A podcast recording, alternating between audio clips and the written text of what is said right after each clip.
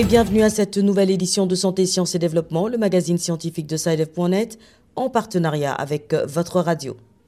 Au micro, Sylvia Coussan. Au sommaire de cette édition, le Togo enregistre la présence sur son territoire du variant anglais de la Covid-19. Au Niger, il est également question de la Covid-19 avec la réception par le gouvernement d'un don de 400 000 doses de vaccins chinois contre la pandémie. Au Cameroun, c'est le choléra qui fait parler de lui à Douala où une dizaine de cas et un mort ont été enregistrés. Prompte réaction des autorités à travers le lancement d'une deuxième campagne de vaccination. À travers la rubrique Kesako, nous irons cette semaine au Burkina Faso où nous évoquerons les grossesses précoces et leurs risques éventuels sur la santé. Et puis l'agenda scientifique de la semaine, ce sera comme d'habitude en fin d'édition.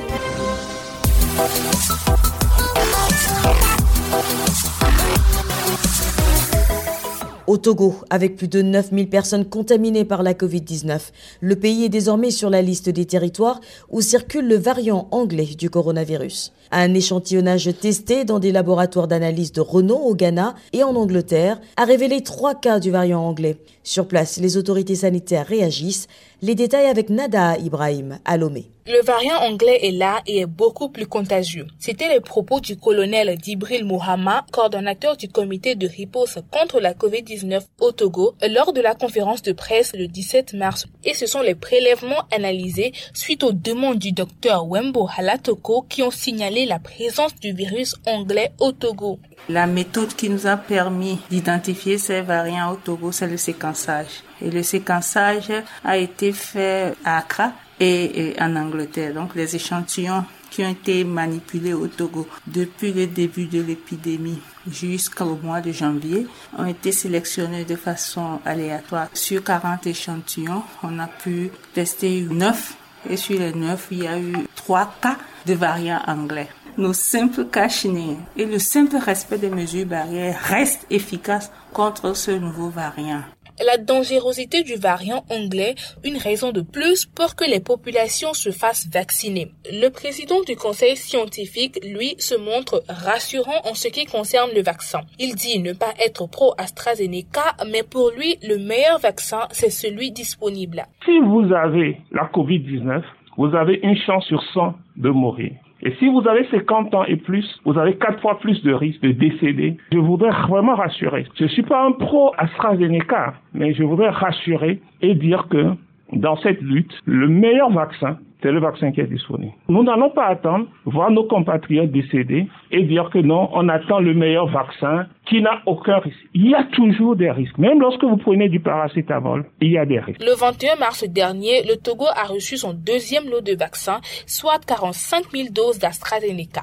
Et la flambée des cas de contamination depuis décembre 2020, soit environ 6 000 contaminations, a emmené le gouvernement à obtenir un prolongement de l'état d'urgence de 6 mois. Nada Ibrahim, Lomé, pour Santé, Sciences et Développement. Au Niger, il est également question de la Covid-19. Le pays vient de recevoir de la Chine un don de 400 000 doses de vaccins contre la pandémie. Le gouvernement compte les utiliser pour vacciner en priorité une catégorie de personnes ciblées. Plus de précisions avec notre correspondant à Niamey, Diallo Isaka Amadou. Ce don de 400 000 doses de vaccins chinois anti-Covid a été réceptionné par le président nigérien Mamadou Issoufou le dimanche 21 mars 2021. Ces doses de vaccins, selon le président Issoufou, consistent à vacciner d'abord le personnel soignant, les forces de défense et de sécurité ainsi que les personnes âgées. Comment ce don a été accueilli par la population? Un d'entre eux s'exprime les propos du ministre de la Santé par intérim. La chronologie de vaccination, je pense que c'est aussi bon parce qu'on parle des forces de défense et de sécurité, des agents de santé, des personnes d'un certain âge. Je crois que pour un début, il faut ça. Sauf que nous attendons encore parce que le Niger fait quand même autour de 21 voire 22 millions d'habitants.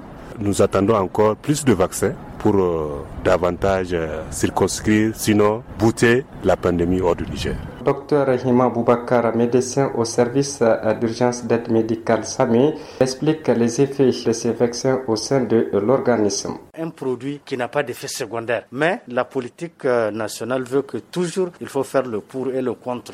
Même simple paracétamol, si tu prends, tu lis la notice, il y a plein d'effets secondaires, mais du fait que ça soigne les maux de tête ou bien ça calme la, douleur, on préfère le prendre tout en espérant que les effets secondaires seront minimes par rapport à la douleur que la personne ressent. Donc pour la vaccination, c'est la même chose.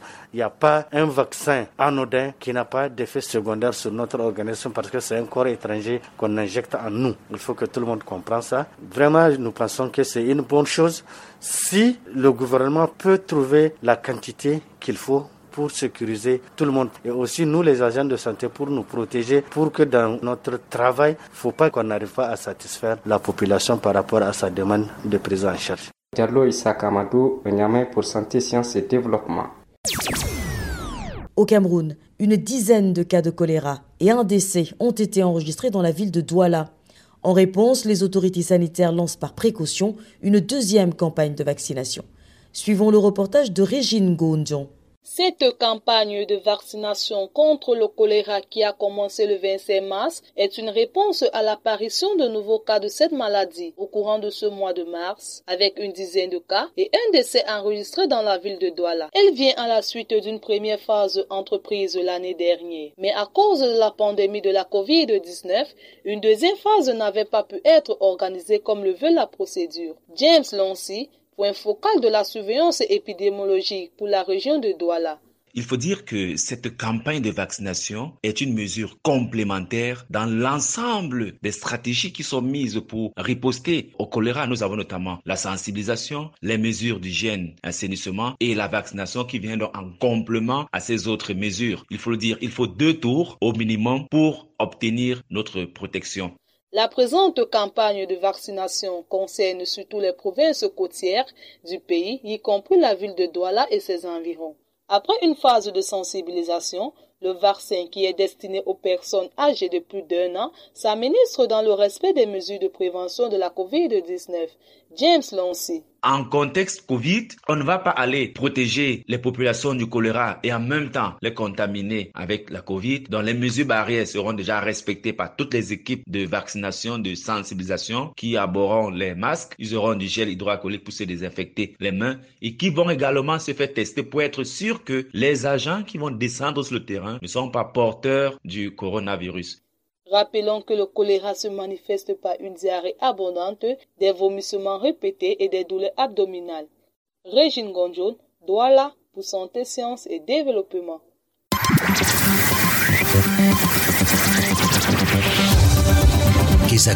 Qu'est-ce que c'est? Vos questions à la rédaction, les réponses de nos experts. Notre question cette semaine vient du Burkina Faso et l'auditrice voudrait savoir si les grossesses précoces présentent des risques pour la santé des jeunes filles. Nous l'écoutons. Bonjour Saïd je m'appelle Nathalie Zongo, j'appelle du Burkina Faso, précisément de la région de Fada. Lorsque nous regardons auprès de nous, il y a de plus en plus de jeunes filles qui sont enceintes, souvent avant même l'âge de 15 ans. J'aimerais savoir si ces grossesses précoces ne présentent pas au cours moyen ou à long terme des risques pour la santé de ces filles. Merci bien. Cap sur Ouagadougou où nous attend notre correspondant Abdelaziz Nabaloum. Bonjour Abdelaziz. Bonjour Sylvie, bonjour à tous. Vous êtes notre correspondant à Ouagadougou. Quelle réponse avez-vous obtenue à la préoccupation de notre auditrice? Depuis une décennie, les grossesses précoces chez les jeunes filles, surtout au sein de la tranche d'âge de moins de 15 ans, constituent une véritable préoccupation pour les spécialistes de la santé les organisations de protection des jeunes et les spécialistes de la santé de la reproduction. Malgré les efforts de sensibilisation, ces derniers n'arrivent pas à stopper le phénomène. Pour en savoir davantage sur les conséquences sur la santé des jeunes filles, nous avons rencontré Mariam Nongerma. Elle est la présidente de l'association burkinabé des sages-femmes. Ça, c'est un phénomène aussi qui, qui est devenu un truc de santé publique, un fléau national.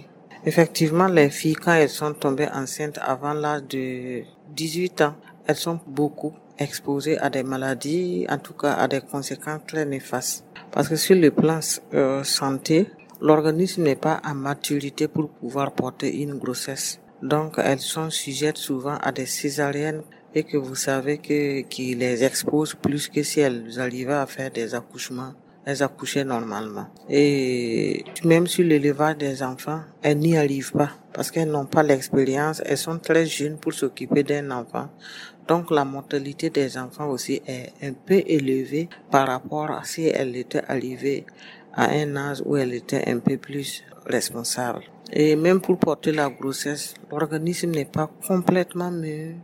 Donc, elles sont souvent exposées à des maladies, les anémies, en tout cas beaucoup de maladies qui sont prédisposables à leur santé. Vous savez, une femme qui n'est pas arrivée à, maturité avant de tomber enceinte, d'abord le bassin n'est pas mieux. Même son corps, le développement n'est pas arrivé à point. Donc, elle va mener difficilement sa grossesse avec des anémies, avec souvent des, des éclampsies. Éclampsie, c'est une maladie qui se manifeste comme si elle avait une crise d'épilepsie. Et le jour de l'accouchement, ce sont des filles qui ne peuvent pas pousser parce qu'elles ne sont pas arrivées à point pour pouvoir bien pousser. Et généralement, leur accouchement se termine par des césariennes. Mais vous savez que les césariennes, le taux de létalité est plus élevé c'est les césariennes qui c'est les accouchements normaux. En dehors de ça, celles qui ont eu aussi la malchance d'être excisées, elles sont sujettes aussi à des déchirures au moment de l'accouchement. On fait des grosses épisiotomies.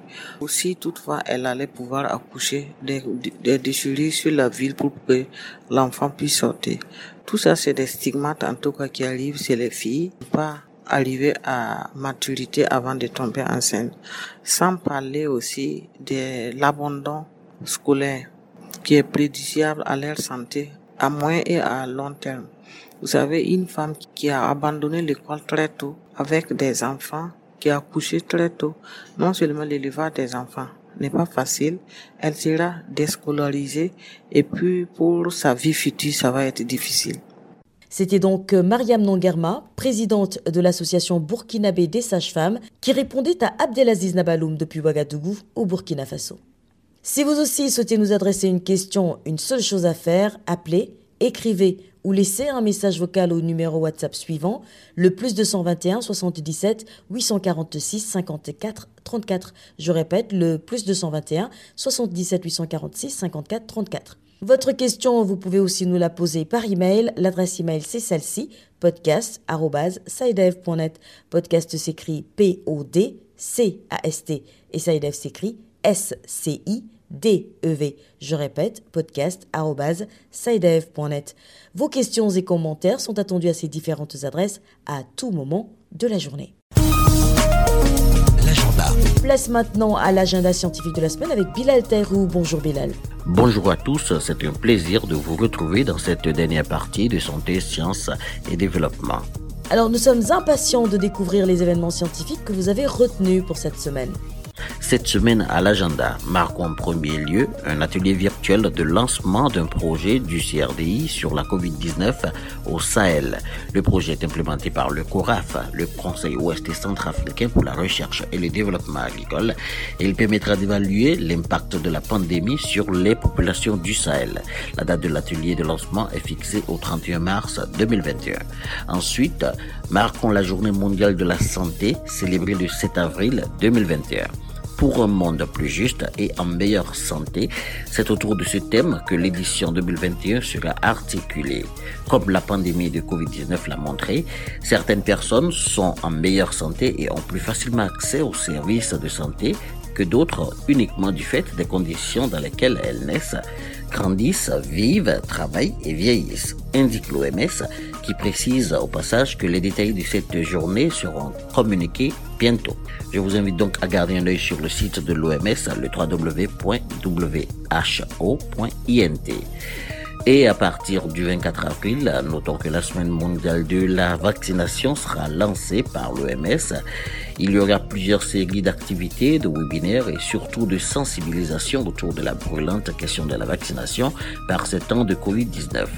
Voilà, ce sera tout pour cette semaine, Sylvie. Merci Bilal. Mesdames et messieurs, c'est la fin de cette édition de Santé, Sciences et Développement. Merci de l'avoir suivi.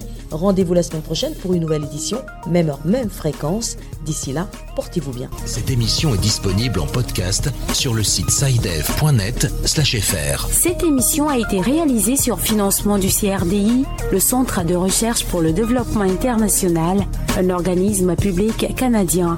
Le CRDI investit dans le savoir, l'innovation et les solutions afin d'améliorer les conditions de vie dans les pays en développement.